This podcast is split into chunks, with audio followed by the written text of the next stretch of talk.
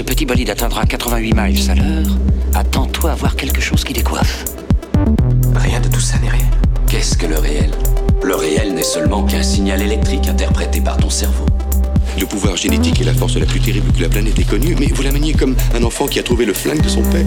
Voyons, c'est une capacité de pousser de 10% permet le décollage. Et 3, 2, 1.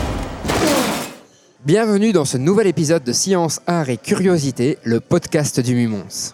Aujourd'hui, podcast encore une fois un petit peu particulier. Je vais me permettre de donner aujourd'hui une petite consigne plutôt bienveillante, puisqu'on va parler de sujets qui sont parfois délicats, qui peuvent être dérangeants ou heurter simplement ta sensibilité, euh, cher auditeur. Et donc, si tu te sens mal à l'aise, surtout, je t'incite aujourd'hui spécifiquement à, à couper l'épisode et à ne pas aller au bout. Alors, c'est peut-être bien la seule fois où je te dirais de ne pas écouter tout l'épisode en entier. hein. Et pour te rattraper, je t'invite même à réécouter les autres épisodes. Mais voilà, aujourd'hui, on va parler de, de- de sujets qui peuvent être dérangeants. Surtout, je ne veux pas que tu te sentes forcé d'aller jusqu'au bout de cet épisode. Alors, aujourd'hui, je vais accueillir Lucas Tiberi. Et on va parler d'un livre qui s'appelle L'empathie, donc qui est plutôt un roman policier, un thriller. Et avant d'aller quand même plus loin, ben, je vais quand même dire salut Lucas. Bonjour Maxime, j'espère que tu vas bien. Très très bien, et toi? Parfait, parfait, parfait. Alors, je sais que tu m'as dit en off que tu étais vraiment, euh, entre guillemets, excité de participer ben, à comme, ce une, podcast. euh, comme une puce, hein, c'est la toute première fois que je me prête à, cette- à cet exercice et j'espère bien le réussir pour peut-être qu'il y ait des futurs, mais euh, Avec plaisir. très très excité, tout à fait. Alors, justement, pour que euh, nos auditeurs puissent comprendre qui tu es, est-ce que tu peux te présenter rapidement Tout à fait, tout à fait, je te remercie. Comme Maxime l'a dit, donc je suis euh, Luca Tiberi, je suis psychologue légal et assistant sous mandat. Alors qu'est-ce qu'un assistant sous mandat? Eh bien, c'est un assistant, donc il assiste le professeur, mais également un doctorant, donc il réalise une thèse. Euh, et donc je, fais ce travail au sein du service de psychopathologie légale, qui est dirigé par le professeur Thierry Pham euh, à la FPSE. Je dirais que voilà, si je dois me présenter, je vais être très très succinct, très bref, mais ma thèse de doctorat porte sur l'évaluation des compétences de décodage multiniveau, par là j'entends le visage, la voix et la posture corporelle, des émotions auprès des patients auteurs d'infractions à caractère sexuel, que je vais abréger en tant que AICS, médico-légaux. Alors, en psycho, j'ai l'impression quand même que plus qu'ailleurs, Mhm. vous aimez beaucoup les abréviations. Ah, c'est une bonne question. On, dit, généralement que ce sont les informaticiens qui essayent de gagner du temps et de tout abréger, mais je pense que les psys aussi, mais pas pour le gain de temps. Ma théorie est la suivante. Euh, par exemple, pour AICS, je pourrais très bien dire ce qu'on utilise dans, le public en général, euh, délinquant sexuel, agresseur sexuel, mais j'ai beaucoup appris que des termes plus longs sont certes plus longs, mais également plus corrects. Et peut-être si tu le souhaites, tu peux commencer par pourquoi ICS, pourquoi on utilise le oui, terme là. avec plaisir.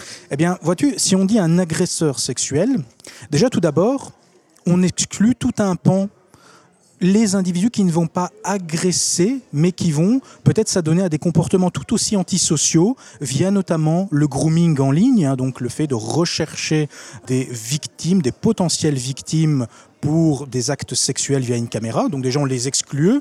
Or, c'est pas tout à fait correct. Et deuxièmement, le fait d'utiliser délinquant sexuel, agresseur sexuel, enferme l'individu dans cette identité-là. Toi, tu es un agresseur sexuel. Toi, tu es un délinquant sexuel. Or, en tant que psychologue, et on a pu déjà en discuter en off, on est très, très. Nous sommes avant tout des thérapeutes de la parole. Et donc, L'importance des mots, hein, tu me le disais. l'importance des mots, du- le poids des mots, et dire, ben, vous êtes un auteur d'infraction à caractère sexuel. Ben, en effet, vous avez été auteur d'une infraction ou de plusieurs, et cette infraction est à caractère sexuel ou pas. Mais vous restez avant tout monsieur ou madame, ceci ou cela, et vous avez une vie. C'est aussi, dans un objectif, bien sûr, thérapeutique de soins. C'est aussi ça, le psychologue légal. Alors, dans ta présentation, tu nous parles de psychologie, de psychopathologie, plus exactement légale, Tout à de fait. compétences de décodage multiniveau. Donc, c'est des Mhm. termes peut-être un petit peu spécifiques. Est-ce que tu pourrais nous en parler un peu plus en détail? Surtout le terme psychopathie légale. Qu'est-ce qu'on met derrière Tout à fait, tout à fait. Alors, donc le, le service a un, je dirais un tout nouveau nom, mais depuis déjà quelques années, de psychopathologie légale.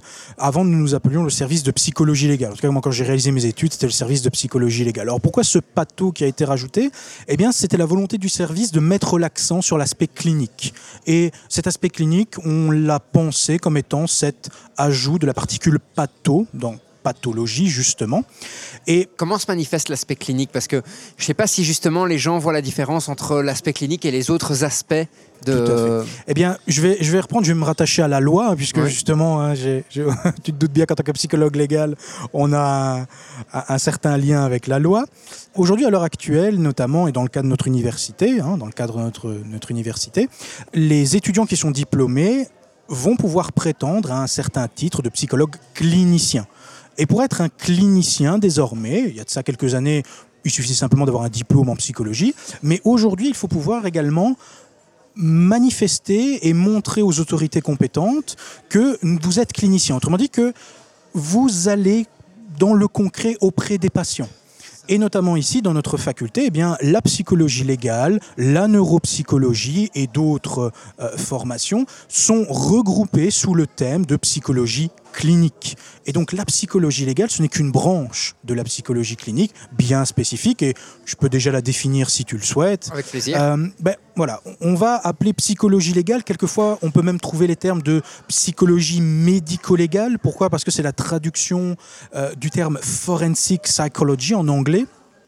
Mais ça reste le même concept, je dirais, ben, c'est une des nombreuses disciplines cliniques de la psychologie, comme je l'ai dit. Elle existe depuis de nombreuses années dans la réalité des faits, mais elle a été reconnue assez tardivement par l'American euh, Psychological Association, l'APA, en 2003. Alors, je vais me permettre de t'interrompre sur ce point-là ce que tu viens de dire est un peu étonnant parce que mhm. quand on regarde les séries télévisées, je pense à Criminal Minds qui existe depuis une plombe, euh, les experts, on a aussi ben, récemment, plus ou moins récemment, par exemple l'aliéniste.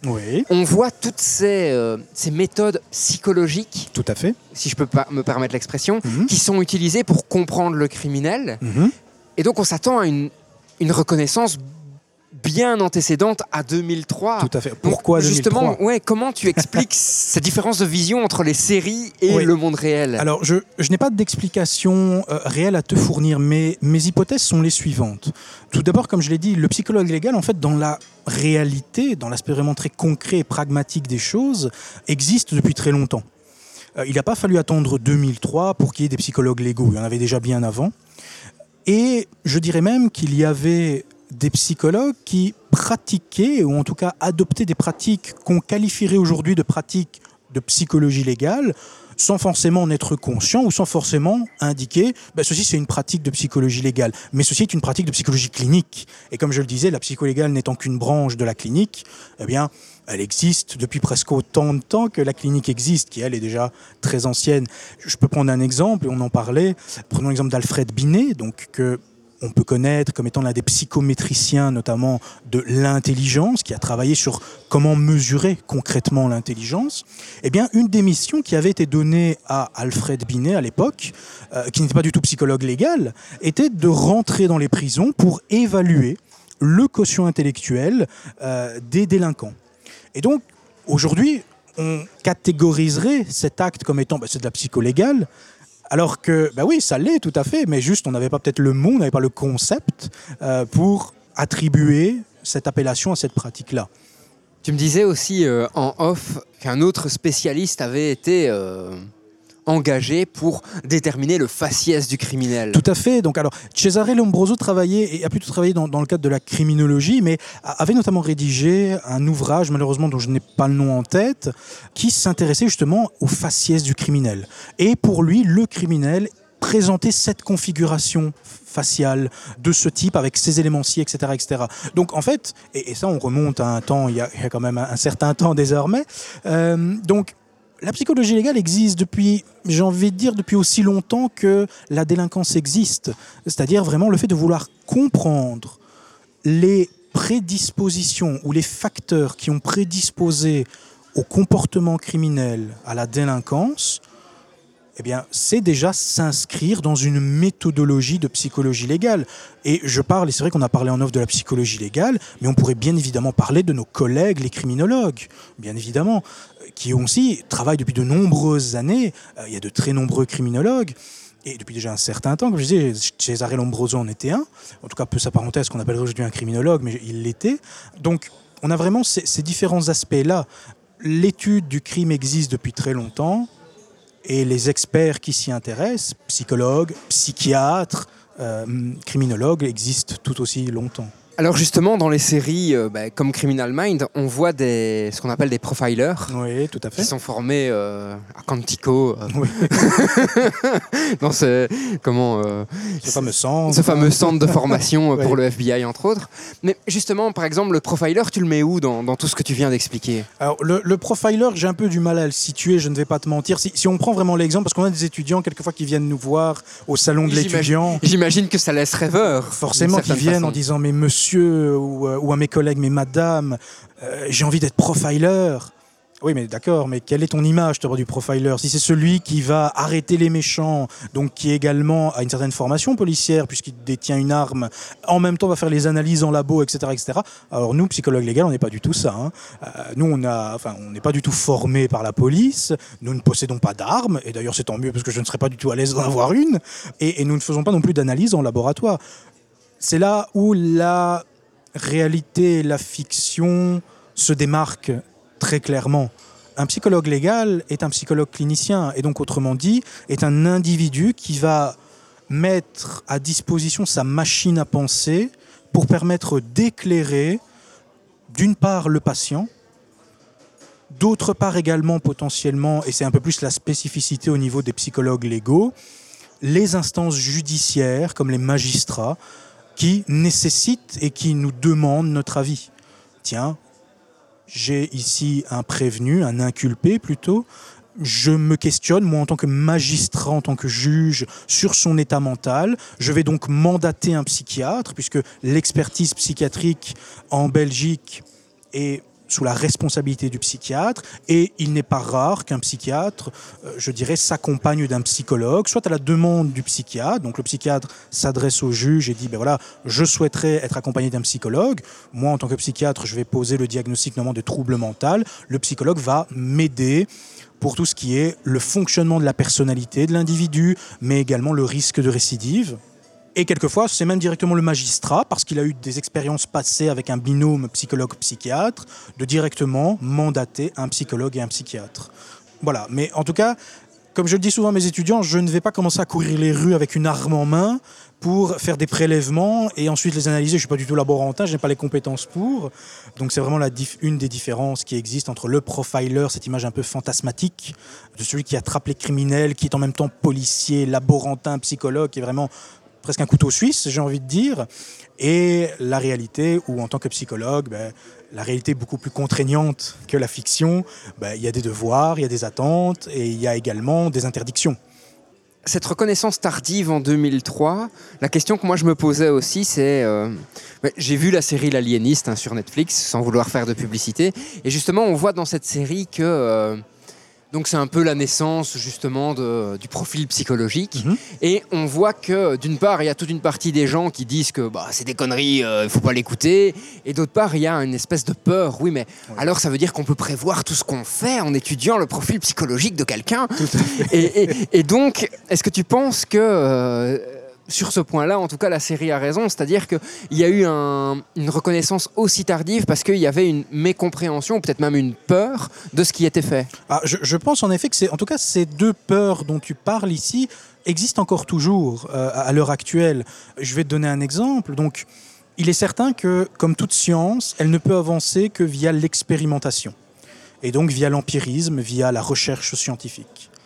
Je vais te parler plus spécifiquement de ma thèse. Je, recherche des personnes en population générale dans le cadre de ma thèse. Et j'ai eu beaucoup de personnes qui m'ont dit euh, ce serait avec plaisir, mais euh, j'ai trop peur des psychologues. En plus, vous travaillez dans un champ un peu bizarre, là, la psychologie légale. Je comprends pas vraiment c'est quoi. Enfin, j'ai vu que vous parliez de criminels, d'internés. Euh, euh, j'ai peur que, en regardant mes résultats au test, vous allez dire que je suis psychopathe, etc. Et, vous allez m'enfermer. Et vous allez m'enfermer. Alors, je, reprends directement. Écoutez, c'est pas comme ça qu'on évalue, qu'on diagnostique la psychopathie. C'est pas, c'est pas le psychologue qui peut mettre en prison, en internement, enfin voilà, etc. Et, et je pense, et c'est ce que je te disais, le premier travail du psychologue légal, c'est la démystification les personnes, et via notamment les médias, véhiculent ou disposent d'une représentation d'un concept. stéréotypes très très marqués, entre autres avec les séries, hein, on vient d'en parler. Et notre rôle, ben, c'est de décortiquer cela. Il y a bien évidemment un fond de vrai, mais comme dans toute fiction, ça a été exagéré, mis en lien avec d'autres concepts peut-être moins concrets, moins corrects aussi. Mais encore à l'heure actuelle, je pense qu'il y a ça, il y a, il y a peut-être cette peur, cette incompréhension aussi, et quelquefois il y, a cette incompréhension auquel on est fixe, enfin auquel on est confronté plutôt, c'est euh, mais tiens comment pouvez-vous travailler avec des gens comme ça? Oui, c'est vrai, on peut se poser la question, parce que c'est pour ça aussi que je, me suis permis de faire le, petit avis euh, de bienveillance au début euh, du podcast. On sait que c'est un sujet délicat, on sait que c'est un sujet qui peut choquer. Il, s'est aussi passé des choses en Belgique qui ont été choquantes et, qui ont marqué toute une génération pratiquement. Mhm. Euh, on sait qu'il y a un avant et un après pratiquement Julie et Mélissa par exemple. on en parle encore très souvent. Donc on peut se poser, oui, mais est-ce que ces gens valent vraiment le coup d'être étudiés en fait? Oui, oui. La, question touche bien évidemment à, des aspects très transversaux de la vie humaine, en psychologie, en philosophie, en droit également, bien évidemment en sociologie et donc en criminologie. Et bien évidemment, en, tant que psychologue, on n'est pas, et psychologue légaux pour être plus précis, on n'est pas immunisé euh, à, cet aspect émotionnel. Bien, évidemment, pour tout psychologue et tout individu de manière générale, l'événement, le drame, et, je pense qu'il n'y a pas de mot assez fort pour déterminer ça. Sur un plan purement émotionnel de Julie et Mélissa, c'est quelque chose qui est indicible et réellement indicible, le fait qu'on ne, puisse pas le dire, on ne puisse pas le formuler, y mettre de mots assez forts. Mais pour autant, à côté de cet aspect émotionnel, il y a toute une mécanique étatique de l'État-nation, d'un État de droit. Cet aspect de droit qui est également un droit je dirais, de respect des droits d'une certaine manière et, un droit positif, un droit, une justice réparatrice, restauratrice, quoi qu'on puisse en dire. Bien évidemment, tout système est perfectible, mais c'est un système et c'est le nôtre à l'heure actuelle. Il faut faire avec. Il faut faire avec. Et d'une certaine manière, avec notamment les différentes interdictions, avec le cadre légal, que fait-on avec ces personnes concrètement? Eh bien, le psychologue, de par les principes sacrés qui l'animent, n'y voyons aucun aspect religieux quand je dis sacré, mais par mm. sacré, je veux dire réellement qui est consacré à son travail. Sa philosophie, ses convictions. Sa philosophie, ses convictions, tout à fait. Mais s'il est dans, je dirais, cette configuration de traitement avec notamment ces individus, doit pouvoir permettre d'envisager un futur possible avec eux. Et bien évidemment, ce n'est pas un futur qui doit être évalué au doigt mouillé en disant bon celui-là il a une jolie tête, euh, il, est, très, il est, très, sympathique, allez on y va. Non, le psychologue légal et la psychologie légale a été fortement influencée par le milieu anglo-saxon, donc un milieu de recherche scientifique, d'empirisme, hein, de dépasser la subjectivité. Euh, eh bien, se réalise au travers des, évaluations de risque de récidive, au, au travers de démarches diagnostiques, donc d'évaluation diagnostique, etc., etc. Donc voilà. Mais c'est vrai, se pose la question, et ça, c'est une question qui est tout à fait entendable c'est comment comment faites-vous? Comment voilà c'est quelque chose qui nous arrive souvent comme question. Et encore une fois pour confronter à ce qu'on voit dans les séries, hein, je suis mhm. désolé, c'est des stéréotypes, mais je pense que euh, nos auditeurs ont, ça aussi en tête. Est-ce qu'il y a un objectif de euh, tirer les leçons entre guillemets? Ce que je veux dire, c'est on voit que telle personne se comporte de telle façon à tel moment. Donc si on, on est confronté à un nouvel enlèvement d'enfants, cela nous aidera peut-être à attraper plus vite la personne. Est-ce que c'est un de vos objectifs de hmm. diagnostic? Je ne vais pas dire de prévoir, mais en tout cas de pouvoir identifier des comportements caractéristiques ou pas du tout Alors, la question est complexe et la réponse l'est d'autant plus. C'est-à-dire que lorsque nous réalisons nos recherches, ces dernières portent sur des groupes. Et donc, la recherche sur groupe a, je dirais, forcément un avantage magnifique, c'est qu'au plus le groupe est important, au plus les analyses statistiques derrière peuvent être approfondies, et donc au plus on peut s'approcher et tenter de s'approcher de la réalité. D'une réalité. Mais et ça je pense que c'est commun, c'est transversal à tout champ de recherche, jamais un psychologue à la fin d'un article scientifique va dire nous avons prouvé ceci. Nous avons ici une, une parfaite relation de causalité entre mes deux, trois facteurs et le comportement criminel. Il fumait des cigarettes de telle marque, donc C'est ça, tout à, fini. tout à fait. hein. Vous, euh, imaginons, parce que ça, une fois, je me souviens, j'avais vu euh, dans, un, dans une coupure de presse, euh, euh, bon, une presse pas de très grande qualité, mais ça ne fait rien. Euh, C'est parfois les plus lus. oui, malheureusement. C'était. euh, Est-ce que rire devant un film d'horreur signifie que vous êtes psychopathe? Enfin, ça ça Mâchouiller la bouche ouverte fait de vous un psychopathe. tout à fait. Enfin, voilà, ça n'a ça n'a aucun, aucun sens, bien évidemment, sur un plan purement empirique, purement de recherche. Et nous pouvons comprendre, enfin en tout cas moi je, je vais dire ici, je peux comprendre plutôt, que la société et les individus qui la constituent souhaitent avoir des certitudes et des réponses sur tout. Mais l'être humain est très complexe. Et même la situation, pour l'instant, est très complexe. Bien sûr, bien sûr, ne serait-ce que ça dit, mais quand on prend la, la diversité de l'être humain, comme je disais, on fait des études sur des groupes, mais pourtant, l'être humain avec qui on va être en thérapie va être spécifique, va être. On est vraiment sur un plan qu'on appelle idiosyncratique. Vraiment, c'est l'individu en lui-même. Il peut partager des caractéristiques avec le groupe dont il provient, bien évidemment, mais il y a toujours un parcours individualisé. Fut un temps d'ailleurs où on pensait que les traitements que nous proposions devaient être des traitements qu'on appelle en anglais one fits all. Donc vraiment une recette qui fonctionnerait pour tout le monde. Et aujourd'hui, on remarque que non. Il y a en effet des éléments qui sont transversaux, qui fonctionnent, qu'importe l'individu, mais il y en a par contre qui sont beaucoup plus spécifiques. Et donc on est vraiment sur des traitements, des approches thérapeutiques beaucoup plus individualisées, beaucoup plus proches de l'individu à juste titre. Alors ça fait presque une vingtaine de minutes qu'on parle et on n'a Ah. pas encore dépassé l'introduction. Donc je vais euh, nous remettre sur les rails. Bien sûr, bien sûr. Aujourd'hui, et c'est le propos du, du podcast, hein, c'est de, de se rattacher toujours à une œuvre. Tout à fait. Et donc, de quelle œuvre vas-tu nous parler et concrètement, qu'est-ce que raconte cette œuvre? Alors, l'œuvre euh, dont, dont je viens vous parler ici est un roman policier, donc tu, tu l'as, tu as indiqué son, son titre, un L'empathie. Plus particulièrement, on peut le classer comme étant un thriller psychologique que j'ai vraiment découvert au, au- au par hasard, hein, vraiment, pas- vraiment au hasard. Flânant dans Euh, une librairie. C'est ça, tout à fait, en flânant. C'est les Euh, plus belles découvertes. parfois. Tout à fait, tout à fait. Donc l'empathie est un, est un ouvrage qui a été écrit par Antoine Renan, a été publié en 2019, donc il est très récent, donc je vais éviter de divulgacher des éléments. On ne vous racontera pas la fin aujourd'hui. Voilà. Aux éditions Robert Laffont, dans la collection Bête Noire, pour citer vraiment spécifiquement euh, les informations du livre.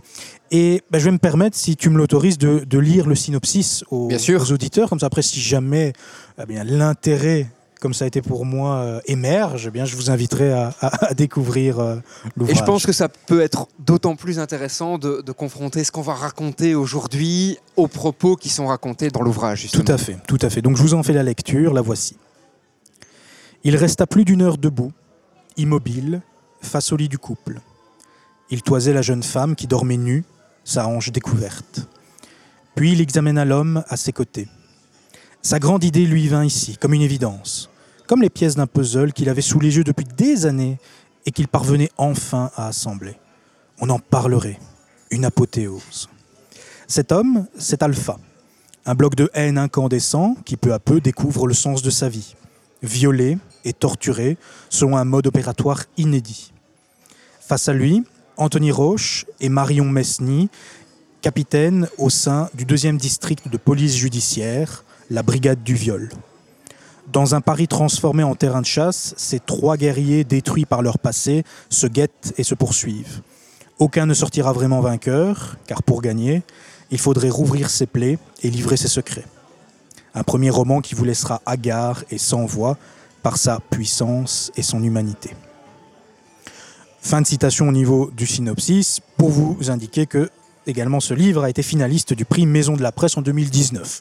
Donc, Alors, en lisant le synopsis, je t'avoue que j'ai déjà plein de questions à te poser, Ah, donc euh, on, va, on va un petit peu euh, parler de tout ça.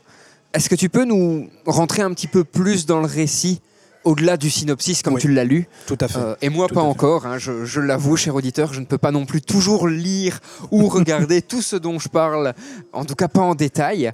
Donc euh, bah voilà, j'ai vu un petit peu des reviews sur le roman, euh, j'ai lu des résumés, mais euh, je n'ai pas encore eu l'occasion de le lire euh, complètement. Alors, il est certain qu'après un tel synopsis qui, comme tu disais, permet de faire émerger déjà de nombreuses questions. Ben, il est difficile de ne pas être redondant, mais je vais m'y employer. Le roman relate les points de vue de trois personnages principaux les capitaines Anthony Roche et Marion Mesny, ainsi qu'Alpha lui-même, donc non pas le, le méchant, entre voilà, non pas le protagoniste, mais plutôt l'antagoniste ici. Tous trois sont liés, alors certes par leurs activités, bien évidemment, mais aussi et surtout par leur passé, qui est constellé de violence. Et je n'en dirai pas plus, parce que le, passé est, est très important également dans cet ouvrage.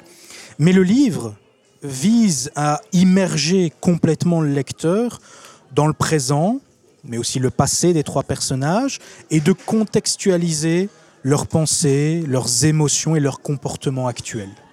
Dans tous ces éléments, l'idée est quand même de parler de science, hein, c'est le but du podcast. Tout à fait. Je vais te piquer une citation parce que je la trouve géniale et, et je suis désolé, je, je t'en les mots de la mouche. je Mais je tiens à indiquer à nos auditeurs que c'est bien toi qui l'as identifié. Tu m'as dit, hein, durant la préparation, la fiction et la vérité dans le mensonge. Tout à Donc, fait. citation de Stephen King, hein, comme tu me l'as indiqué. Je la trouve magnifique. Et surtout, mais qu'est-ce que tu veux nous dire par là?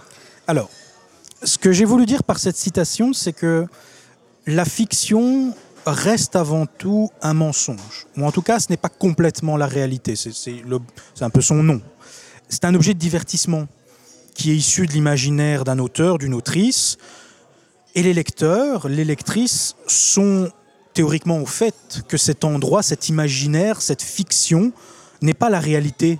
Et n'est pas la réalité, dans ce qui nous intéresse ici, scientifiquement respectée. En parallèle, toute fiction, bien évidemment, peut s'inspirer de la réalité. On peut créer un monde dystopique, mais qui s'inspire fortement de la réalité. Comme on peut créer un monde totalement imaginaire, fantaisie. Mais c'est un peu le cas ici pour l'empathie. Dans, un- dans une inspiration de la réalité, hein, l'auteur repart de certains éléments de la réalité, mais va ensuite les amplifier, les combiner pour créer au final une représentation qui n'est pas la réalité.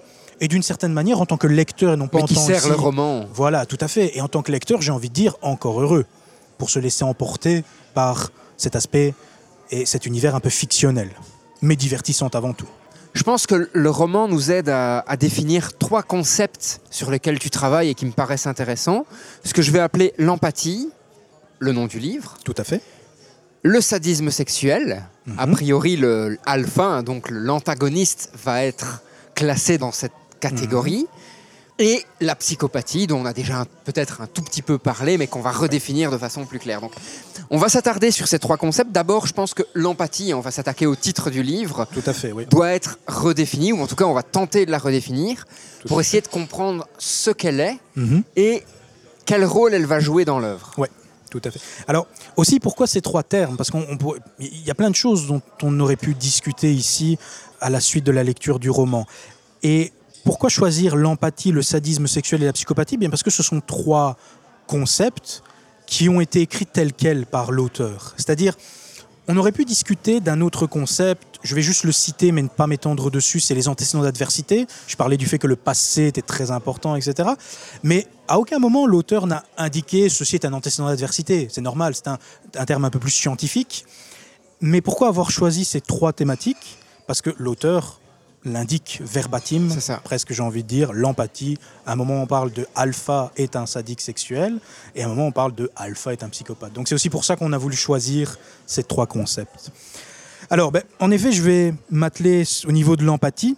Le terme empathie vient en réalité d'un terme allemand, donc que je vais essayer de prononcer. Vous excuserez, je n'ai pas fait allemand comme langue vivante. Einfühlung, qui provient de la littérature philosophique, qui a été notamment utilisée en, philosophie par Vischer, c'est pas le plus important en tout cas en termes ici dans un contexte psychologique, mais qui a ensuite été repris et traduit en empathie, empathy en anglais, par Edward Titchener, qui est un des pères de la psychologie, fondateur du structuralisme, plus spécifiquement, mais je ne vais pas m'étendre dessus, c'est pas le sujet de notre discussion. Alors, en psychologie, comme dans de nombreux champs scientifiques, il n'y a pas toujours de consensus sur une définition. Et Les définitions plus- sont parfois très difficiles à établir. Voilà, tout à fait. C'est- C'est un peu le challenge, ce qui est aussi tout à fait euh, intéressant dans la recherche. D'ailleurs, en biologie, hein, on a déjà fait des podcasts avec, entre autres, Guillaume Collier Mhm. là-dessus, avec euh, Xavier Simon aussi et Renaud Chauveau. Donner une définition, parfois, c'est extrêmement casse-tête, parce que il y a une définition et on se rend compte qu'en fait, il y a pratiquement plus de contre-exemples que d'exemples qui illustrent la définition. Et il y en a même certains qui diraient qu'il est plus simple de dire ce que l'empathie n'est pas ou ce que ce concept n'est pas plutôt que ce qu'il est. Mais C'est déjà un avancement dans Tout à fait. la, Au moins, c'est des points de repère. Tout à fait, tout à fait, tout à fait. Alors, comme j'ai dit, il n'y a pas de définition consensuelle de l'empathie, au point tel que même certains auteurs suggèrent l'abandon du terme empathie qui renvoie en réalité à des processus très différents, interconnectés mais différents. Et, et C'est un peu un terme pot pourri, en fait. c'est ça, voilà, un terme, on, on- on appellera ça un terme parapluie en anglais, tout à fait.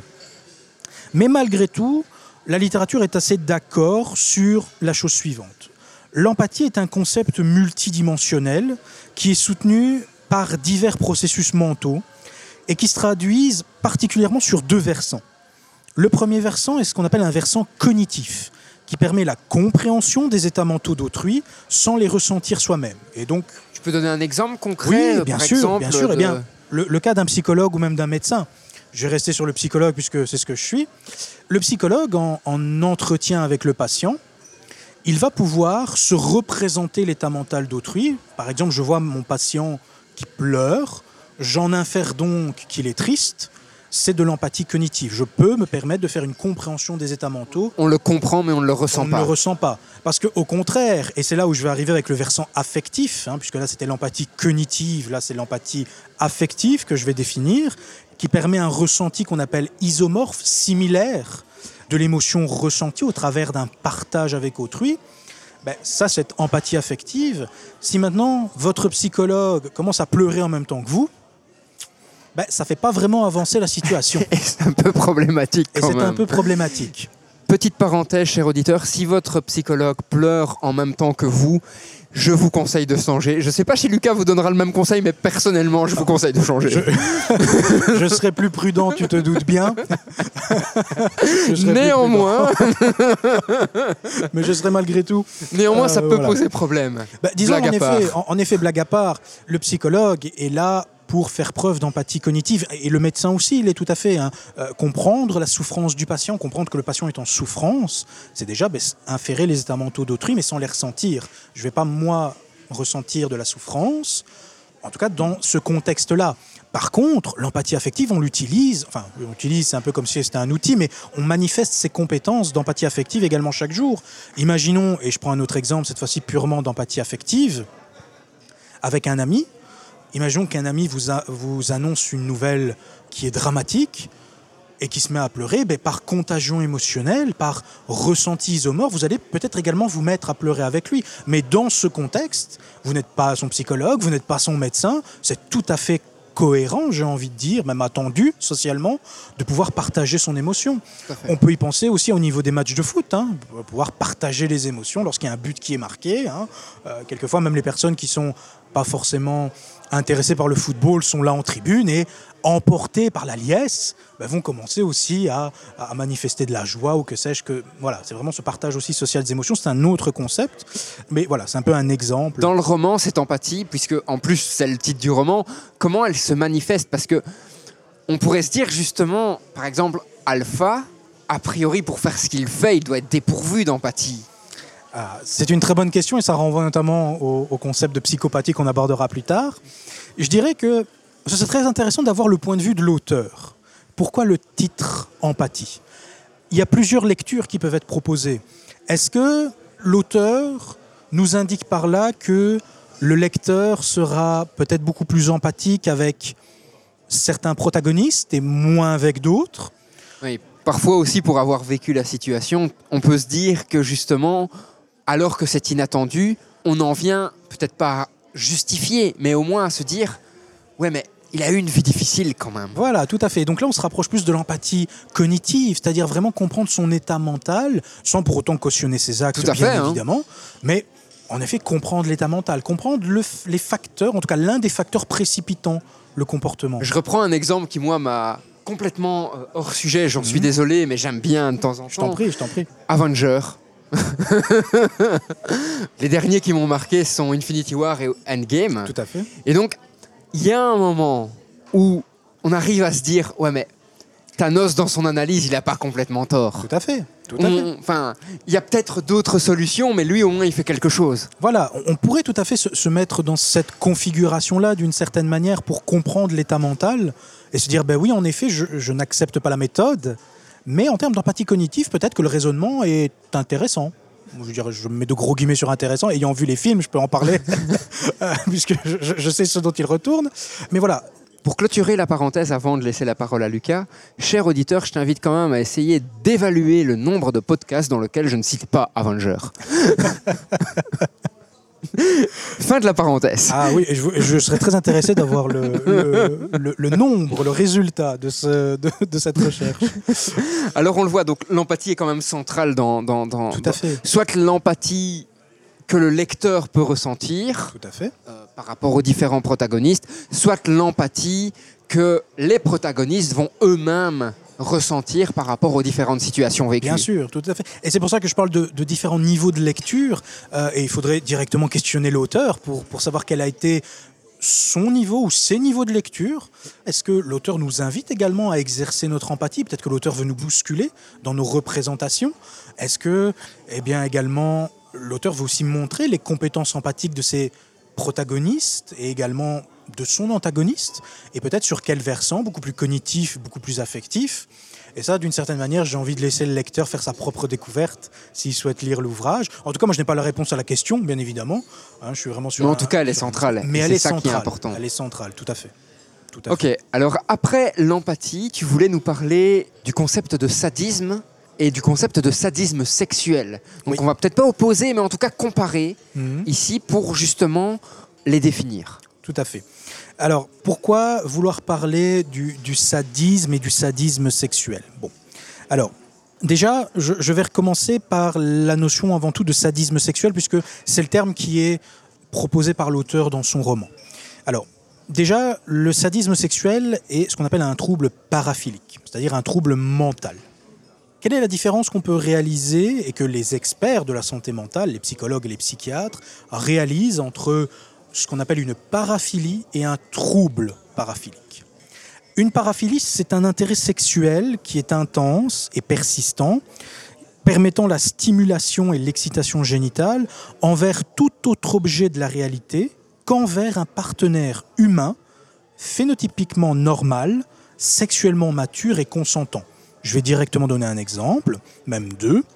Un homme qui présente des fantasmes sexuels envers des enfants prépubères colle à cette définition de paraphilie, hein, puisque l'excitation sexuelle ne provient pas d'un partenaire humain phénotypiquement normal, C'est ça. sexuellement mature et consentant. Hein, Vraiment sexuellement mature, consentant. Non, c'est un enfant prépubère, hein, donc en dessous de 12 ans pour les garçons, par exemple. On n'est pas du tout sur ces caractéristiques-là. Un autre exemple, une femme dont l'excitation et l'orgasme ne seraient atteints qu'au travers d'une pratique sadomasochiste ou voyeuriste, par exemple. Purement, si on reprend les nosographies, donc les manuels psychiatriques, c'est la définition d'une paraphilie. Et depuis la dernière version, notamment du DSM, c'est-à-dire le Diagnostic and Statistical Manual of Mental Disorder, donc le manuel diagnostique et Ça, C'est statistique. un peu la référence, c'est le C'est book. une des références, c'est C'est ça. ça. Donc en, en psychiatrie, c'est un des référentiels nosographiques. Il en existe plusieurs. C'est pas la Bible, c'est ce que je dis toujours à mes étudiants. C'est un référentiel, c'est un instrument, c'est un outil. Un très bon artisan, d'une certaine manière, sait, sait se servir de ces outils quand il le faut C'est ça. et en connaissant ses limites et ses avantages. Et donc, dans la dernière version qui date de 2013, les experts ont voulu s'éloigner d'une vision un peu catégorielle, taxonomique, hein, c'est-à-dire on est soit malade ou on ne l'est pas, Ouais. Hein, on est paraphile ou on ne l'est pas, etc., pour se rapprocher plutôt d'une visée dimensionnelle. C'est un peu les nuances de gris, entre guillemets. Voilà, tout à fait. Et ont ainsi différencié la paraphilie, où il n'y a aucune souffrance clinique, aucun passage à l'acte transgressif. Et Il ça, n'y a pas d'agression, il n'y a Voilà. pas de... il n'y a pas de souffrance non plus de la part de l'individu. Donc je, Il n'y a pas de déviance légale non plus effective. Voilà. D'un trouble paraphilique où là, il y a souffrance clinique et où un passage à l'acte transgressif qui a mené à une inculpation, à une condamnation, etc., etc. Donc, en effet, les experts des troubles mentaux ont considéré que la simple existence d'une paraphilie ne nécessitait pas de facto une intervention clinique, sauf si elle cause, de façon concomitante, une détresse, une souffrance clinique, ou une altération du fonctionnement chez l'individu. Et cette altération du fonctionnement se manifeste comment? Eh bien, un préjudice personnel ou un risque de préjudice pour d'autres personnes. Tu me disais en off que tu dis souvent quelque chose à tes étudiants pour Alors, illustrer ça. Je, dis- je dis- je donne souvent un exemple et je vais même, avant, le, le, d'une certaine manière, le contextualiser avec un autre exemple. Bien sûr. On pourrait se dire, mais tiens, c'est c'est un peu curieux, cette différenciation que les, que les psychiatres et les psychologues réalisent. Ben, pourtant, dans la population générale, des actes sadomasochistes sont réalisés dans certains couples de manière totalement libre et consentant. Est-ce que ça signifie que ces personnes sont de facto, doivent de facto être suivies par un psychologue parce qu'il y aurait un problème? Les experts ont, ont évolué sur la question. Il n'y a pas d'éléments qui tendent à, à indiquer cette vision catégorielle, cette vision vraiment taxonomique. On est soit dans le bon ou soit dans, le mauvais. mauvais. On est, l'être humain est beaucoup plus complexe que ça. On est sur une vision dimensionnelle de degrés. Et donc, en effet, un exemple que je donne, c'est voilà, il peut exister des individus qui vont chez eux se masturber en pensant à des enfants. Je dis bien en pensant, pas en utilisant un matériel pédopornographique, parce que là, on est dans une illégalité. Tout à hein, fait. D'accord? Et ces personnes-là, si elles ne vont pas ressentir une souffrance clinique significative et s'il n'y a pas de passage à l'acte transgressif, d'une certaine manière, vont passer en dessous des radars. Oui, c'est impossible de les capter, Bien simplement, sûr, en bien fait. sûr. Et je peux notamment appuyer ceci par des lignes d'écoute qui existent, et désormais notamment en Belgique, des lignes d'écoute pour accueillir des personnes qui sont en questionnement sur leur sexualité. Par exemple, euh, un appelant qui viendrait à dire voilà, ça fait quelque temps que j'ai euh, des fantasmes euh, sur le fils de ma compagne, etc. Qu'est-ce que je peux faire? Ce sont des appels quelquefois que des lignes d'écoute spécialisées peuvent recevoir. Tout à fait. Et ce sont des lignes d'écoute généralement qui sont centrées sur la sexualité en général. C'est-à-dire ça peut aller à ces cas-là, qui sont très spécifiques, jusqu'à des cas de, ben voilà, hier j'étais en boîte, euh, j'ai bu, euh, j'ai eu une relation sexuelle avec une autre personne, et je me pose une question sur le consentement, je ne sais plus, enfin, voilà, est-ce qu'on était vraiment consentants l'un et l'autre euh, Voilà. Mais donc, le champ forcément de la sexualité est un champ très spécifique, très, Et très large. Très large. Mais pour revenir et pour recentrer sur la, la psychologie légale en tant que telle, c'est notamment ceci et les, fonctionnements, au travers des études qui ont pu être menées, qui tendent à nous permettre de changer notre fusil d'épaule et de ne plus considérer les concepts précédemment considérés comme étant catégoriels, mais plutôt comme dimensionnels. Comment tu réagirais à... euh, Parce que dans le grand public, dans, dans- dans les auditeurs, il y en a aussi peut-être qui diraient oui, mais s'ils ont ces actes-là, Mhm. ils vont finir par passer à l'acte. euh, C'est c'est une erreur du système que de ne pas les punir avant. Alors, la question est très intéressante parce qu'elle touche à de nombreux aspects la psychologie, la philosophie, le droit, la sociologie, la criminologie également. Ce qu'on pourrait dire, c'est d'une part, la littérature, la recherche met en avant, et la recherche en psychologie égale particulièrement, ce que nous appelons des facteurs de risque. C'est-à-dire des éléments qu'on va pouvoir appeler facteurs de risque statiques, mais facteurs de risque également dynamiques, qui vont pouvoir nous éclairer sur la probabilité, et en tout cas sur, plutôt pour être beaucoup plus correct dans ma formulation, sur le fait de dire, eh bien, tiens, notre prévenu ici, ou notre, euh, notre interné, présente des caractéristiques similaires à un groupe qui a récidivé dans les 5 ans à hauteur de X%. Et c'est-à-dire, et donc que ce soit bien clair, quand le psychologue légal réalise par exemple une expertise ou en tout cas de manière beaucoup plus spécifique évalue le risque de récidive sexuelle, violent d'un individu, le pourcentage qui est in fine formulé n'est pas un pourcentage qui est lié à l'individu en tant que tel, mais plutôt au fait que l'individu partage les mêmes caractéristiques qu'un groupe d'individus qui, eux, dans un cadre de recherche, ont récidivé. Et donc, c'est peut-être une nuance qui est très spécifique, mais une nuance qui est très cruciale. Le psychologue légal n'est pas Madame Irma. Le psychologue légal ne Pas sait prévoir pas ce qui va se passer. ne prévoit pas l'avenir, pas du tout. Par contre, ce qu'on peut dire, c'est que Que juste dire, il y a un risque à autant de pourcents que. Et après, c'est à la justice de décider ce qu'elle fait de cette décision. Alors, déjà, la justice reste avant tout le décideur. Mhm. Le psychologue ne peut être qu'éclairant. Et c'est d'ailleurs très bien, c'est sa place. il ne faut, pas, il faut, pas, il faut pas confondre euh, les différentes places, les différents rôles. Mais ce que je veux dire par là, c'est que lorsque, par exemple, nous pouvons être mandatés par un juge pour un interné ou un prévenu souhaite une mesure je dirais spéciale, c'est-à-dire un, congé ou euh, euh, une sortie, etc., ben, évaluons le risque de récidive que présente monsieur ou que présente madame. Nous avons des instruments empiriquement soutenus par la recherche qui nous permettent ensuite d'arriver à un pourcentage ou à une appréciation clinique de ah, ben, il y a un risque quand même élevé ou modéré.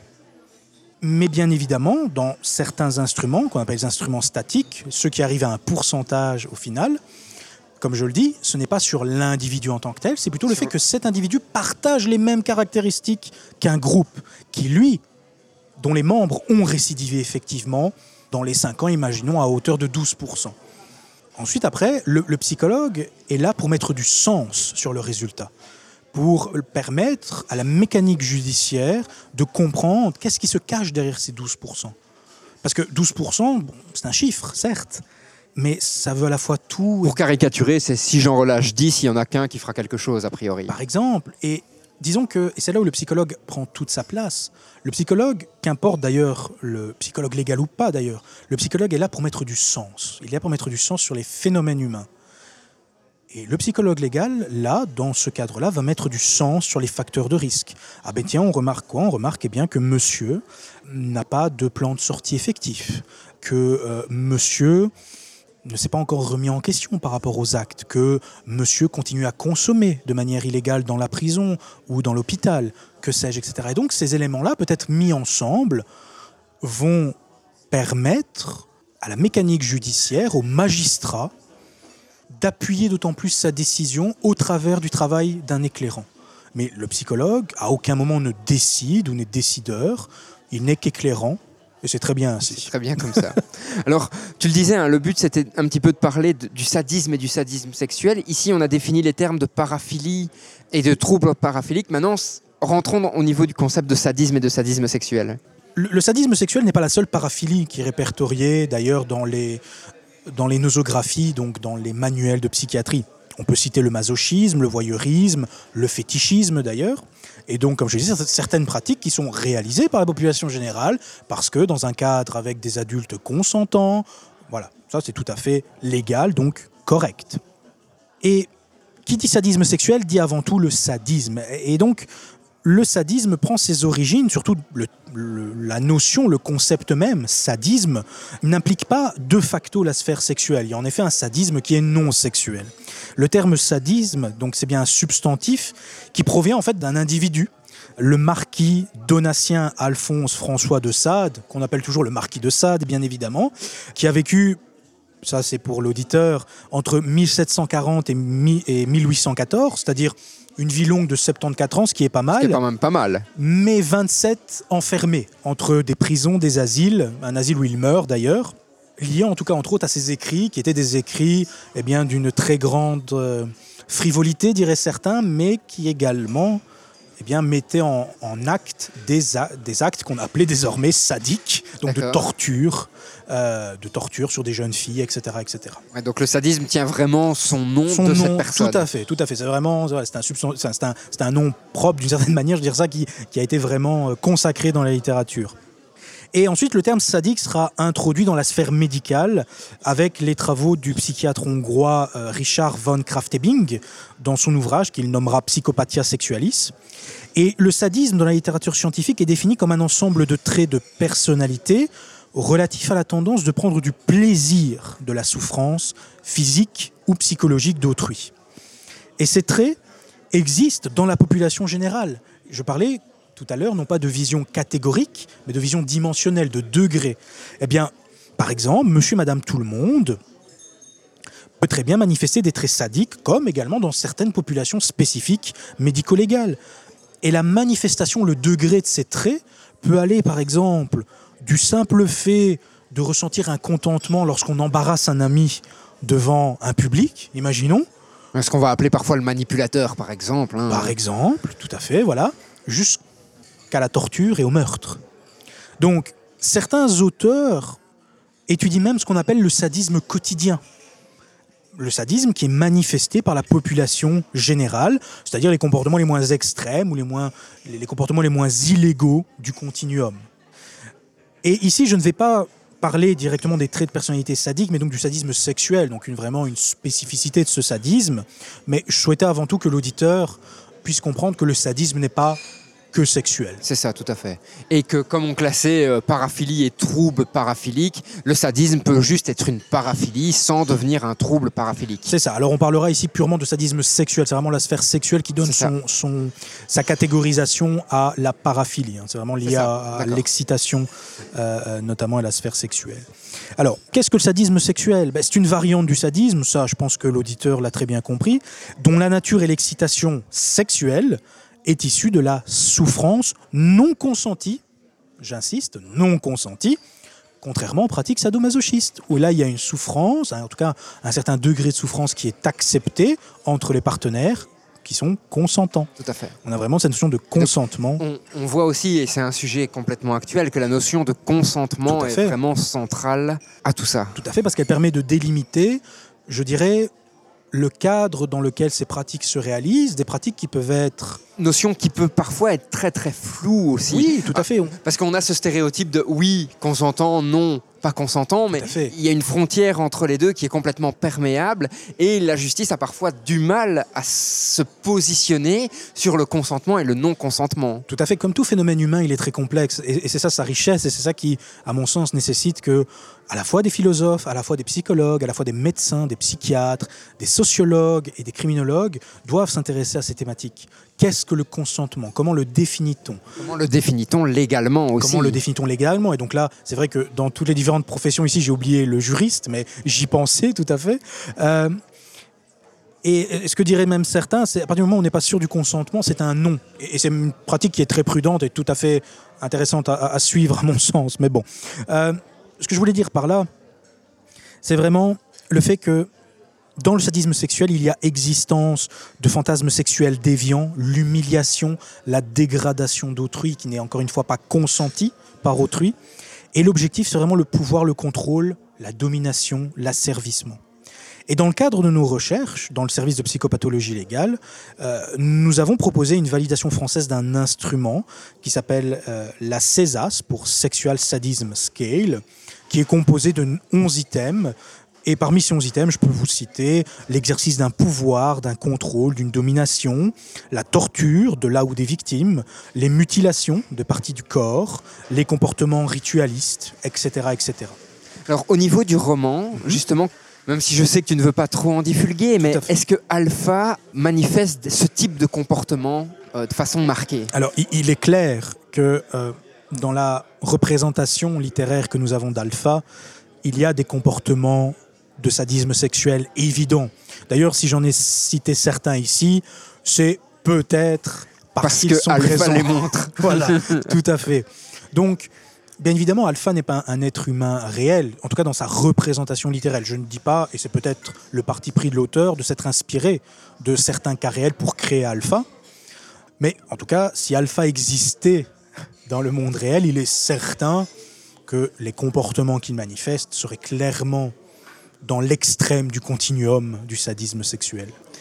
Alors il reste un dernier terme pour Oui. moi qui est la psychopathie. Tout à Donc fait. comment le définir et encore une fois, ben, comment euh, Alpha, donc l'antagoniste du livre, nous montre des comportements liés à ces psychopathies? Tout à fait. Alors, déjà, pourquoi je veux en parler à, l'auditeur. Pourquoi, pourquoi dans cet ordre? Pourquoi commencer par le sadisme sexuel et pas par la psychopathie? Pourquoi dans, pourquoi dans cet ordre? Eh bien, Parce que les paraphilies, les troubles paraphiliques, comme j'ai dit, sont inscrits dans ce qu'on appelle les troubles mentaux. Et précédemment, avant cette nouvelle version du manuel de psychiatrie, les troubles mentaux étaient appelés l'axe 1 du DSM. Parce qu'en fait, il y a plusieurs axes, hein, plusieurs, je dirais, chapitres d'une certaine manière. On va parler d'axe 1. Et les troubles de personnalité sont dans l'axe 2. Donc c'est pour ça que j'ai voulu articuler euh, en, Donc en il y a une différenciation de, de- ces choses euh, dans, fait, les, dans les ouvrages de référence. Bien sûr, bien sûr. Et c'est là justement où je vais, je vais en parler ici avec euh, la psychopathie, qui est un trouble de personnalité. Pour être plus correct, je devrais utiliser le terme de trouble de la personnalité psychopathique, ce que quelquefois nous abrégeons en TPP, Pourquoi? Parce que beaucoup plus long, mais beaucoup plus correct. Mais ici, dans un cadre euh, de... On est entre nous. Voilà, dans un cadre beaucoup plus convivial, je vais me permettre d'utiliser le terme psychopathie, psychopathe. Alors que dans la réalité, lorsque par exemple nous écrivons nos articles scientifiques ou lorsque nous sommes mandatés par un juge, nous devons être très précis. D'ailleurs, un, collègue, un collègue qui est psychiatre euh, nous dit toujours que chaque mot que nous écrivons dans un rapport d'expertise doit être justifié justifiable. Si c'était un cadre très formel, j'utiliserais le terme de personne présentant un trouble de personnalité psychopathique ou de trouble de personnalité psychopathique. Ici, je vais parler de psychopathie et de psychopathe, mais simplement parce qu'on est dans un cadre entre nous. léger, Voilà, même si le sujet dis. ne l'est pas toujours. Tout à fait. Bon, on, on- on essaye de faire de son mieux. Alors, il est certain que le sadisme sexuel et la, et la psychopathie sont deux constructions cliniques positivement mais faiblement liées, selon d'ailleurs une récente méta-analyse. positivement, qu'est-ce que tu veux dire? C'est-à-dire C'est- que- elles sont corrélées. Elles, Elles sont corrélées, c'est ça. Donc, c'est-à-dire que lorsque un individu présente un trouble de personnalité psychopathique, la dernière méta-analyse en date de 2019, donc qui est quand même assez récente, euh, va tenter à mettre en évidence qu'il y a un lien avec le sadisme sexuel, les pratiques de sadisme sexuel. Bien évidemment, on est corrélation ne dit pas causalité d'une part, et selon la méta-analyse, cette corrélation est assez faible. Donc, elle n'est pas anecdotique pour autant. Pour que l'auditeur comprenne bien la différence entre corrélation et causalité, il y a une corrélation entre la quantité de chocolat que l'on mange et le fait d'avoir un prix Nobel. Tout à fait. Mais il n'y a pas de causalité entre les deux. Ce n'est pas sûr. parce que vous allez manger du chocolat que vous allez avoir un prix Nobel. Et non, malheureusement. Peut-être que nous aurions plus de prix Sinon, Nobel. j'en aurais déjà deux ou trois. Tout à fait. Un, un autre exemple que je donne à mes étudiants, il existe une corrélation entre le nombre de pirates qui voguent sur les mers et le réchauffement climatique.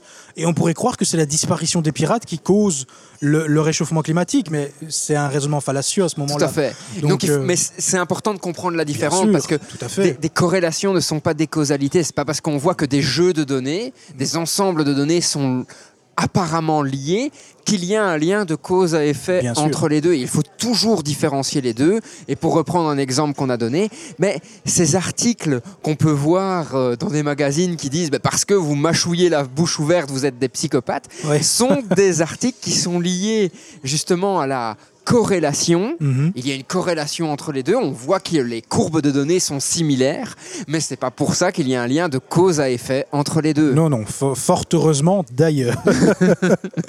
Cependant, voilà, co- comme on le disait, il n'y a pas de causalité. Et d'ailleurs, association ne signifie pas, en plus de cela, ne signifie pas pour autant similarité. Pourquoi? Ben Parce que là où la personne sadique va blesser autrui pour ressentir du plaisir, la personne psychopathe va blesser autrui afin d'atteindre son objectif, sans se soucier du préjudice qui est causé. Donc nous n'avons pas non plus la même nature derrière de, je dirais, de, processus sous-jacents. Et donc, bah, qu'est-ce que la psychopathie? C'est une construction de, de personnalité déviante de la norme. Et je vais ici avant tout définir ce qu'est un trouble de personnalité pour qu'on comprenne c'est quoi le trouble de personnalité psychopathique. Alors, le trouble de personnalité, donc construction également de personnalité déviante de la norme, qui apparaît vers la fin de l'adolescence, le début de l'âge adulte, qui est rigide et envahissant. Qu'est-ce qu'on entend par rigide et envahissant? On entend des modes d'interaction avec autrui, mais également des modes de régulation de ses cognitions, donc ses pensées, également des modes de régulation de ses émotions, qui vont ne pas être adaptatifs et ne pas être adaptés.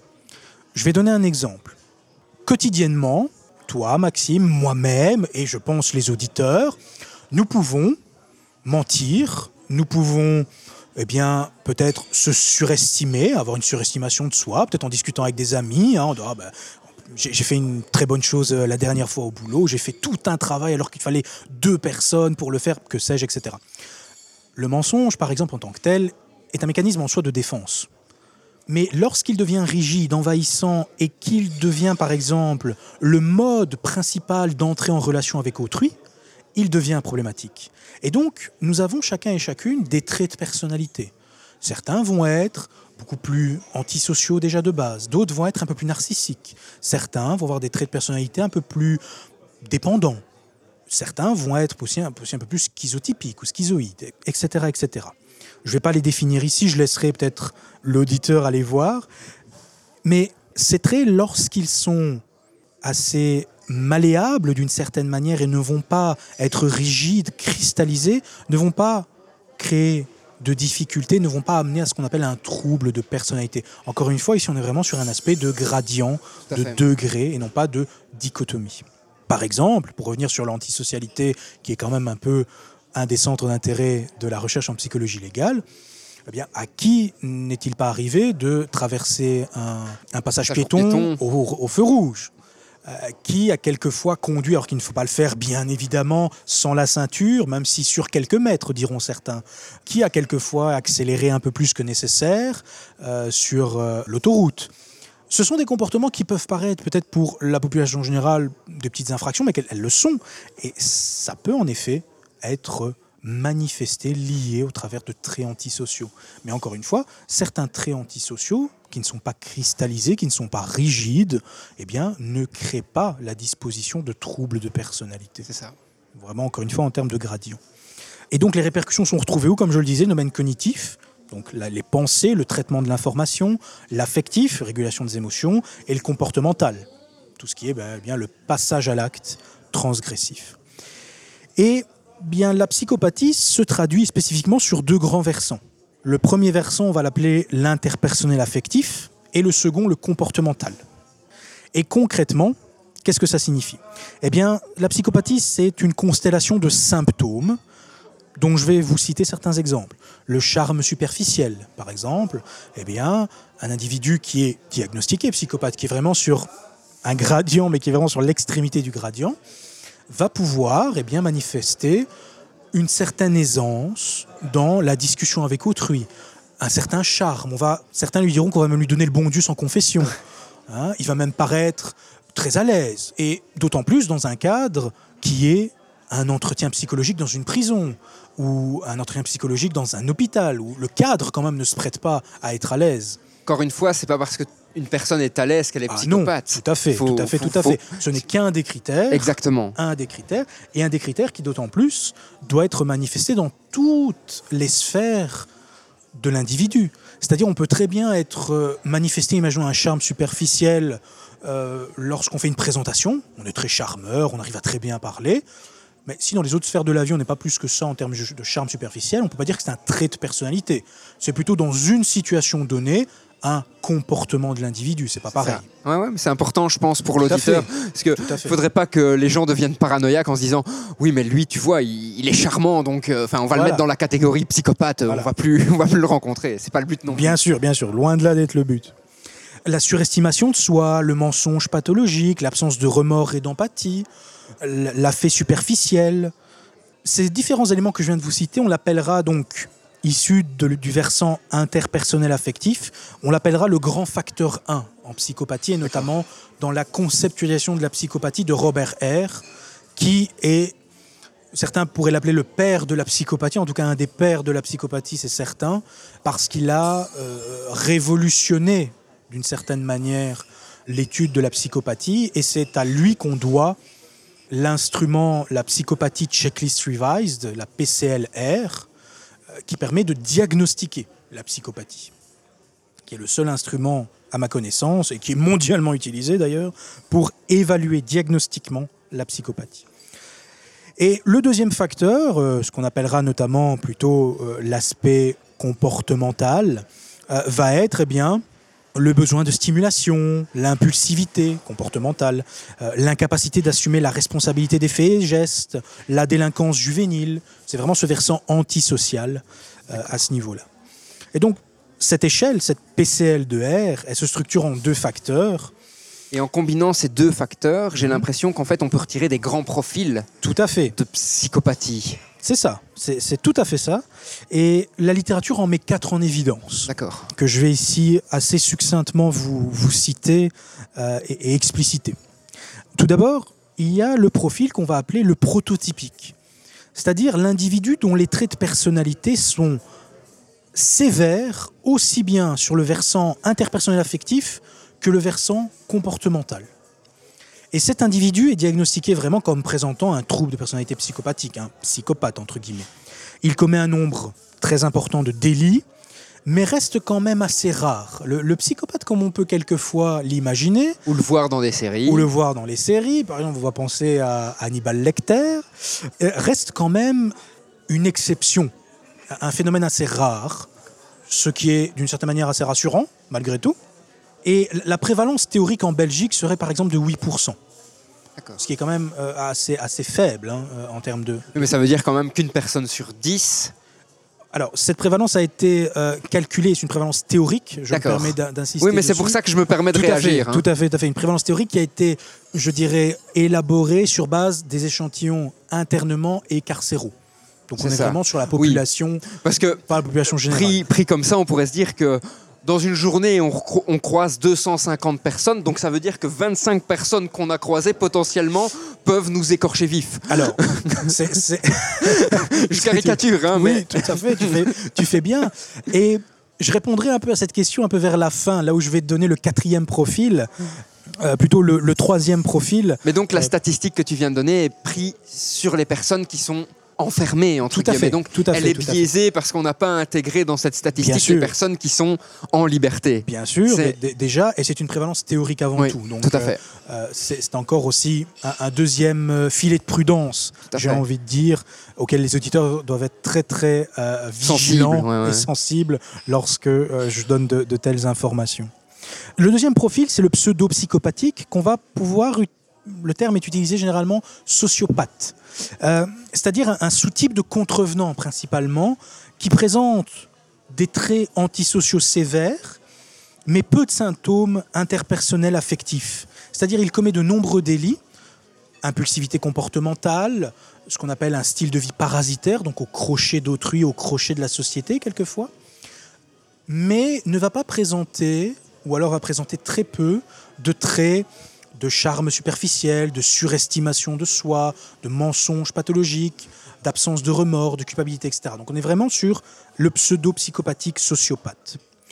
Le troisième profil, le manipulateur, et, c'est là d'une certaine manière où je, veux faire du lien avec ce que tu me disais tout à l'heure, ben lui, c'est un peu le miroir du pseudo-psychopathe. C'est-à-dire que au lieu d'avoir un aspect antisocial très important, très marqué, très élevé, il va avoir plutôt un aspect interpersonnel affectif très élevé, des traits très sévères.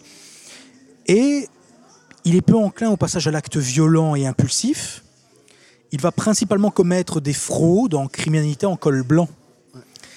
Une, une hypothèse des auteurs est de proposer que certains individus qui peuvent être euh, à la tête de grands empires financiers, On parlait des traders aussi en off. par hein. exemple, tout à fait, pourraient manifester de telles, une telle configuration de personnalité. Parce qu'en effet, lorsqu'on est, et c'était un peu l'hypothèse des auteurs, lorsque vous êtes dans une configuration professionnelle où c'est la loi du plus fort, et c'est un milieu, je pense que l'auditeur voilà, doit être euh, un peu sensibilisé à ça, un, mi- un milieu quand même assez qu'on appellera un milieu de requins, Ouais. Seuls ceux et celles qui ont la peau la plus dure, dirait-on, qui peut-être mettent l'affectif de côté, qui ne vont pas réfléchir en termes de mon collègue est un mec sympa ou Je peux ou- pas lui faire ça. je peux pas lui faire ça, ben, vont plutôt tenter à, sans être encore une fois sur cet aspect antisociaux de passage à l'acte impulsif, de, de passage à l'acte violent, comme on l'entend, mais vont plutôt s'orienter vers le charme, la superficition, le mensonge, l'absence de remords, l'affect superficiel.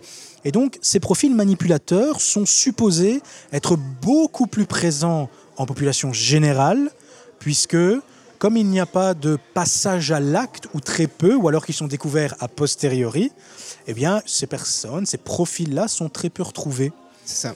dans les milieux internement et prison. Par exemple, je, je vous, je vous recommande l'excellent ouvrage euh, Snakes in Suit, When Psychopaths Go to Work de Paul Babiak et de Robert R. Justement, Qui parle justement de. qui parle de ces Crimes en col blanc, voilà, crimes en col blanc, psychopathes à col blanc, euh, qu'on peut croiser, qu'on a peut-être plus de risque de croiser dans la population générale, d'une certaine manière.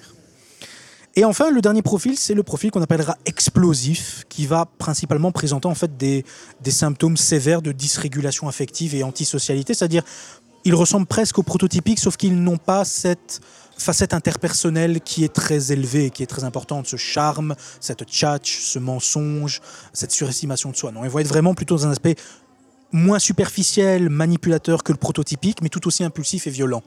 Ça. Et cette classe d'individus, d'ailleurs, semble commettre plus d'infractions liées aux stupéfiants, euh, mais aussi associées à la, violence personnelle. Et selon R, assez récemment, en 2016, outre le profil prototypique qui est donc le diagnostic de la psychopathie en tant que telle, eh bien, il suggère au travers d'analyses statistiques que les profils manipulateurs explosifs sont des variantes donc de la psychopathie prototypique, là où le profil pseudotypique sociopathique renvoie plutôt à un sous-type de contrevenant et donc principalement marqué par des traits de personnalité antisociale, un peu comme une démarcation par rapport avec la psychopathie comme on l'entend. Donc, entre guillemets, le, le manipulateur et l'explosif seraient euh, des degrés de euh, prototypique, ça. tandis que le profil sociopathique serait un peu en parallèle. Voilà, un peu comme une, un aspect, un peu comme d'une certaine manière une constellation encore plus sévère du trouble de personnalité antisociale, d'une certaine manière. C'est un peu, c'est un peu la réflexion de R via des analyses. Alors, le temps passe Oui, oui, relativement vite. je me doute, On je me parle beaucoup et c'est la preuve que, Lucas, je pense qu'on devra se retrouver pour d'autres podcasts sur le sujet. Avec grand plaisir. qu'il y a énormément de choses à dire. Je sais qu'un un- un élément qui te tenait à cœur était de différencier l'aspect internement de l'aspect prison. Tout à fait. Je le tournerai un petit peu euh, par une question liée au, au- au roman. Oui. Alpha, si on devait le mettre quelque part, est-ce qu'on l'internerait ou est-ce qu'on le mettrait en prison? Pourquoi? Hmm. Et justement, ben, quelle est la différence entre prison et internement? Oui. Qu'est-ce que ça présente comme, euh, je vais pas dire avantage et inconvénient parce que c'est pas du tout le propos, mais comme caractéristiques communes et comme caractéristiques différentes euh, au niveau fait. des deux aspects. Tout à fait. Je te remercie de ta question parce qu'elle est très très intéressante. Je n'ai pas fait d'analyse approfondie d'alpha dans la lecture. Je me suis plutôt laissé envahir par mon côté euh, lecteur plutôt que par mon côté psychologue légal. Donc je n'ai pas réellement, je dirais, euh, réalisé de profil d'alpha, savoir est-ce qu'il atteindrait le diagnostic de psychopathie, est-ce qu'il atteindrait euh, le, le diagnostic également de sadisme sexuel, même si, comme je dis, certains traits sont quand même assez marqués, assez, assez prenants, assez visibles. Et, et en effet, dans le roman, Alpha présente clairement des traits de personnalité psychopathique. En tout cas, certains voyants se sont allumés Ouais. très verts très rapidement, j'ai envie de dire. Et de prime abord, Alpha, dans le roman, est capable du discernement des actes. Il est capable de savoir ce qu'il fait mauvais, est illégal, et ne pourrait donc pas être, au sens de la loi belge, interné en hôpital psychiatrique sécurisé. Et donc je vais me permettre en effet d'expliquer à l'auditeur, d'une certaine manière, comme on l'explique à nos étudiants, lorsque un individu commet un crime ou une infraction, oh, plutôt, excusez-moi, un délit, enfin une infraction, donc c'est le terme général, je vais me permettre de l'expliquer comme je l'explique à mes, à mes étudiants. Les patients internés en, psychiatrie médico-légale ont commis un délit, c'est-à-dire une infraction considérée comme modérée au sens du code pénal, qui, d'ailleurs eh est jugée par le tribunal correctionnel, ou un crime, donc une infraction qui elle est grave au sens du code pénal et qui est jugée par la cour d'assises. hein. donc il faut savoir qu'un délit, on est à en dessous de 5 ans d'emprisonnement alors que le crime, on est à au-dessus. Donc les patients internés ont commis soit un délit, soit un crime, ayant porté atteinte à l'intégrité physique et ou psychologique d'autrui. De plus, ils présentent un risque de récidive de comportements violents, y compris sexuels, si c'est le cas qui nous intéresse, et également, et c'est ça notamment ce qui permet de déterminer, entre autres, un des éléments qui permet de déterminer le parcours carcéral du parcours de l'internement, c'est la présence d'un trouble mental ayant causé une altération grave ou une abolition de la capacité de discernement ou du contrôle des actions lors de l'infraction. Et donc, c'est ce que nous appelons euh, les, Anglais, par exemple, utilisent le terme not guilty for reason of insanity, donc pas coupable pour des raisons de, entre guillemets, folie, Ouais. je vais dire ça ainsi. Eh bien, en Belgique, nous avons un système qui est très belge, d'ailleurs, qui est, je dis pas qu'il est exceptionnel, mais on voit purement qu'il est issu de nos réflexions en droit, et je renvoie notamment l'auditeur aux travaux d'Adolphe Prince, qui a été le théoricien de la défense sociale en Belgique. Dans une telle situation, après réalisation d'une expertise médico-légale à la demande du juge, comme je le disais au tout début, hein, le, juge, le magistrat voit que devant lui, eh bien, l'inculpé semble ne pas tout à fait comprendre, ne pas tout à fait, donc il peut tout à fait eh mandater un psychiatre et un psychologue. Eh une personne pourrait être reconnue comme non responsable de ses actes et ainsi ne pas recevoir une peine, mais une mesure de sûreté. Et donc, cette mesure de sûreté, c'est quoi? C'est l'internement en hôpital psychiatrique sécurisé, par exemple. Je vais utiliser le terme HPS. Ouais. C'est donc une mesure de sûreté, je, je me permets de réinsister dessus, c'est pas une peine. Et cette mesure de sûreté, elle a un double objectif. C'est le soin de l'individu et c'est la protection de la société dans l'objectif de réinsérer l'individu dans la société. Et donc, comme je dis quelquefois à mes étudiants, là où une peine, donc une condamnation, est un CDD, puisqu'on est condamné à autant d'années, Ouais. eh bien, l'internement, c'est ce que j'appellerais un CDI. Autrement dit, à différence d'une peine de prison, la mesure d'internement n'est pas limitée dans le temps. Ainsi, au moins une fois par an, tout patient en psychiatrie médico-légale peut demander, au travers de son avocat, de passer devant ce qu'on appelle la Chambre de protection sociale, la CPS, près du tribunal d'application des peines, pour demander des permissions de sortie, pour demander des congés, voire à un une moment... évaluation continue en quelque C'est sorte. ça. Voir à un moment ce qu'on va appeler la libération à l'essai. La libération à l'essai, c'est quoi? Eh bien, je dirais en prison, il y a la libération conditionnelle. En internement, le contrependant, c'est la libération à l'essai. Alors je vais te taquiner un peu parce Bien que. Mhm. c'est quelque chose qu'on voit dans les séries. hein. L'avocat qui dit à son client oui mais plaidez la folie, vous verrez, ce sera plus simple. Hein, tu vois ce dont je parle Oui, oui, oui, Et donc, tout à fait. le grand public a parfois cette idée de se dire oui mais euh, il a plaidé la folie pour être dans un contexte beaucoup plus positif avec des guillemets Tout à fait, euh, plus tout à fait. facile Tout à fait. que la prison. Qu'est-ce que tu répondrais à ces gens Alors, je- la question est très pertinente puisque c'est une question qu'on m'a posée à de nombreuses reprises, je me doute. Puisqu'on me dit, mais oui, mais bon, euh, si c'est pour éviter une condamnation, on peut dire. Alors, il y a plusieurs niveaux pour répondre à cette question. Tout d'abord, premièrement, cela signifie que l'individu doit être capable de manipuler avec brio un expert psychiatre et un expert psychologue, voire quelquefois, dans certains cas, plusieurs experts qui sont mandatés pour le même cas.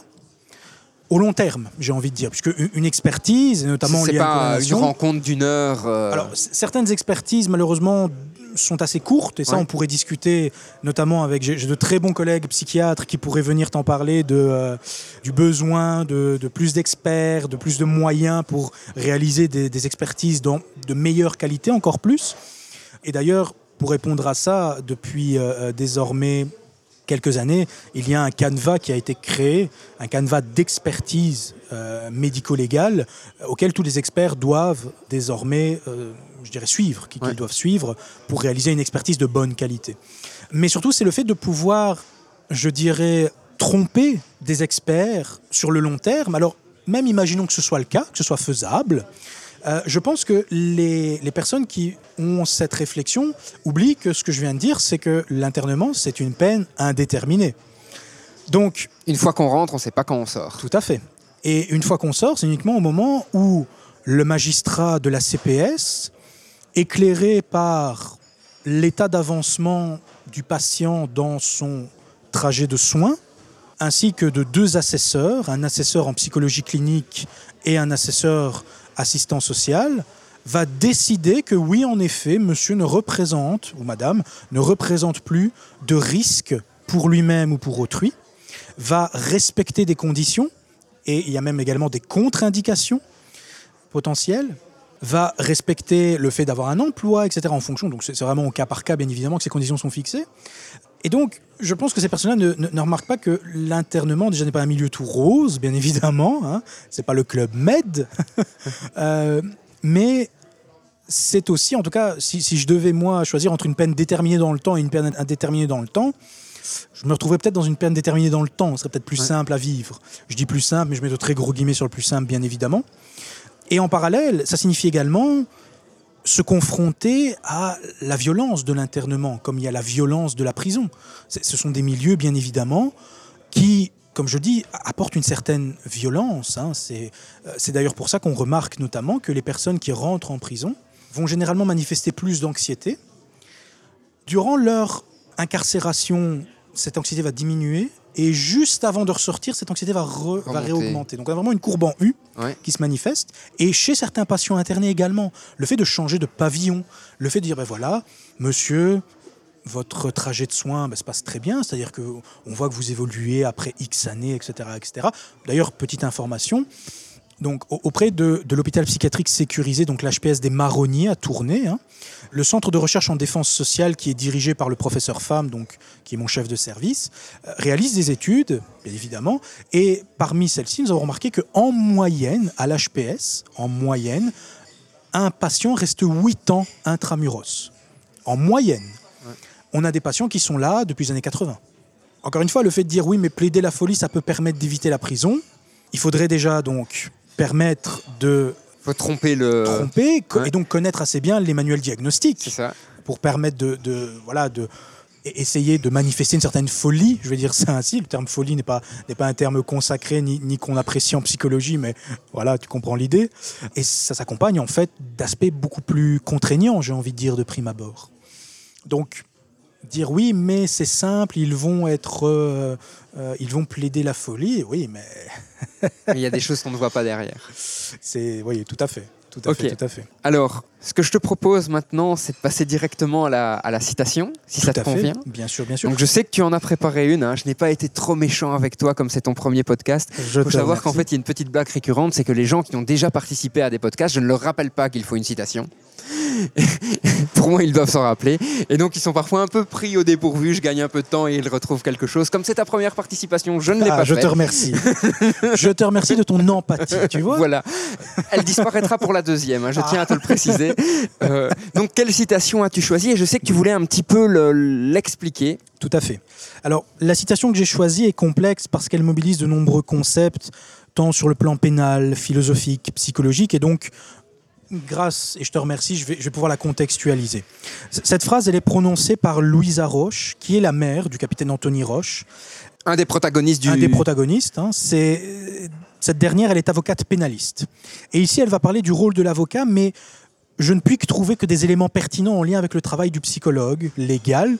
Cependant, attention, et c'est pour ça que je souhaitais contextualiser, je souhaite être très très clair ici, un psychologue légal ne défend pas, en aucun cas, un prévenu, un détenu, un patient. Son rôle est d'éclairer par ses connaissances les décideurs, donc les magistrats. Alors pourquoi cette citation? Ben, Je vais vous en faire la lecture et ensuite je vais la décortiquer. Voici ce que dit Louisa à son fils, en parlant d'un inculpé. Il faut le ramener à sa condition d'homme et montrer qu'il n'est pas l'abominable personnage que tout le monde croit.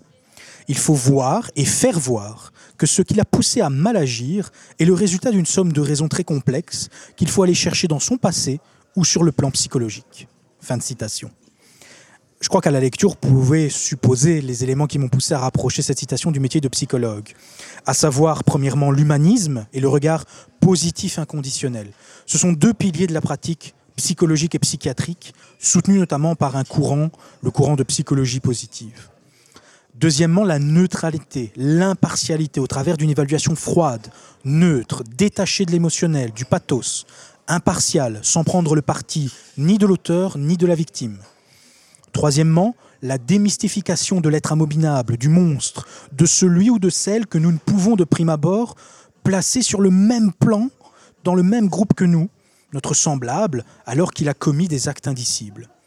La réflexion quant au rôle des très nombreux facteurs précipitant l'acte transgressif, et sur de nombreux plans, génétique, social, psychologique et neuropsychologique, psychiatrique, etc. D'autres aspects, comme l'évaluation des troubles mentaux, l'évaluation du risque de récidive, la prise en charge thérapeutique, pour ne citer que, restent centraux au travail de psychologue légal, mais n'étaient pas présents dans la citation. Et je souhaiterais finalement insister sur un dernier élément, un sous-entendu à mon sens de cette citation, mais qu'il me tient de verbaliser clairement aux auditeurs, pour éviter tout malencontreux malentendu. Comprendre autrui, comprendre la dynamique du passage à l'acte transgressif, afin de diagnostiquer et ensuite d'accompagner cliniquement autrui dans un parcours de soins pertinent et sain. Tu parlais hein, d'ailleurs précédemment de circonstances, comment tu disais? On peut parler quelquefois de circonstances aggravantes, atténuantes en droit, mais tu- euh, je parlais plutôt de facteurs précipitants. Exactement, le facteur ça, précipitant. les facteurs précipitants, donc comprendre autrui, comprendre la dynamique, afin de diagnostiquer et d'accompagner cliniquement ne signifie pas à aucun moment ni d'une part l'infantilisation des prévenus, des détenus ou des patients, ni d'autre part une vaine tentative, consciente ou inconsciente, de nier la gravité, la réalité et l'impact de l'acte transgressif auprès des victimes. Comprendre ne veut pas dire excuser. C'est ça. Et j'ai cette vision-ci, et je me, je me permets de te la partager, ce sera la fin de, de ma vision. Je, suis d'avis que lorsqu'un événement advient dans la société, nous occupons chacun et chacune un ou plusieurs rôles prédéfinis. Et certains de ces rôles sont même antinomiques, donc c'est-à-dire s'opposent. Par exemple, on peut avoir le rôle d'un auteur, d'une victime, d'un spectateur, d'un défenseur, d'un jugeant, d'un éclairant. Dans un procès, le rôle du psychologue légal est d'éclairer scientifiquement et cliniquement la justice avec une réflexion froide, pondérée, soutenue par l'empirisme, loin des considérations émotionnelles, ce que je vais appeler le pathos du public. Non pas que le public soit fondamentalement dans l'erreur de réagir émotionnellement. Il n'est ni jugeant, il n'est pas le magistrat, il n'est ni éclairant, il n'est pas l'expert. Il a toute prérogative pour juger avec émotionnalité. Mais le psychologue légal, lui, ne peut se le permettre lorsqu'il est éclairant. Il se doit, et je parle ici bien d'un devoir sacré, en accord avec les principes fondateurs de la psychologie, de contrôler de dépasser ses préjugés, ainsi que ses appréhensions, afin d'évaluer avec précision et pertinence le phénomène transgressif. Qu'importe l'individu en face de nous, qu'importe ses antécédents, qu'importe la gravité de son acte, qu'importe notre perception morale de cet individu, il est et demeure un être humain. Les prétendus monstres, je les laisse à la fiction. Bien Lucas, je te remercie beaucoup pour cette citation et cette contextualisation de la citation. Je pense qu'on va se retrouver très très bientôt parce que ma feuille de notes est loin d'être vide, donc j'ai encore plein de choses à te poser, mais je pense qu'on l'abordera dans d'autres sujets. J'ai d'ailleurs, cher auditeur, glissé à l'oreille de Lucas qu'on pourrait peut-être faire quelque chose sur le manga Psychopass. Alors Psychopass, c'est un manga dont on a parlé dans la saison 1. On Ok. a la saison 4, on n'a toujours rien fait dessus. Donc c'est plus qu'une perche que je te tends. Ah, bah écoute, je la, je, je la saisis avec joie et je vais, je vais tout de suite euh, voir ce dont il retourne puisque je ne connais pas le manga encore à l'heure actuelle. Et donc voilà, même si ce n'est pas sur Psychopass, je trouverai quelqu'un d'autre pour faire des choses sur Psychopass, mais en tout cas, on se retrouvera, Lucas, pour faire d'autres choses. Merci beaucoup pour cette première participation. Avec grand plaisir. Merci à toi et merci au Mumons pour cet accueil euh, digne de roi. Merci Et beaucoup. cher auditeur, ben, on arrive vers la fin de la saison, donc j'espère que tu as apprécié ce, podcast. N'hésite pas, comme d'habitude, à nous faire un retour. Et on se retrouve très bientôt pour le dernier épisode de la saison 4 du podcast du Mumons. À très bientôt. Tu viens d'écouter un épisode du podcast du Mumons. Et franchement, j'espère qu'il t'a plu.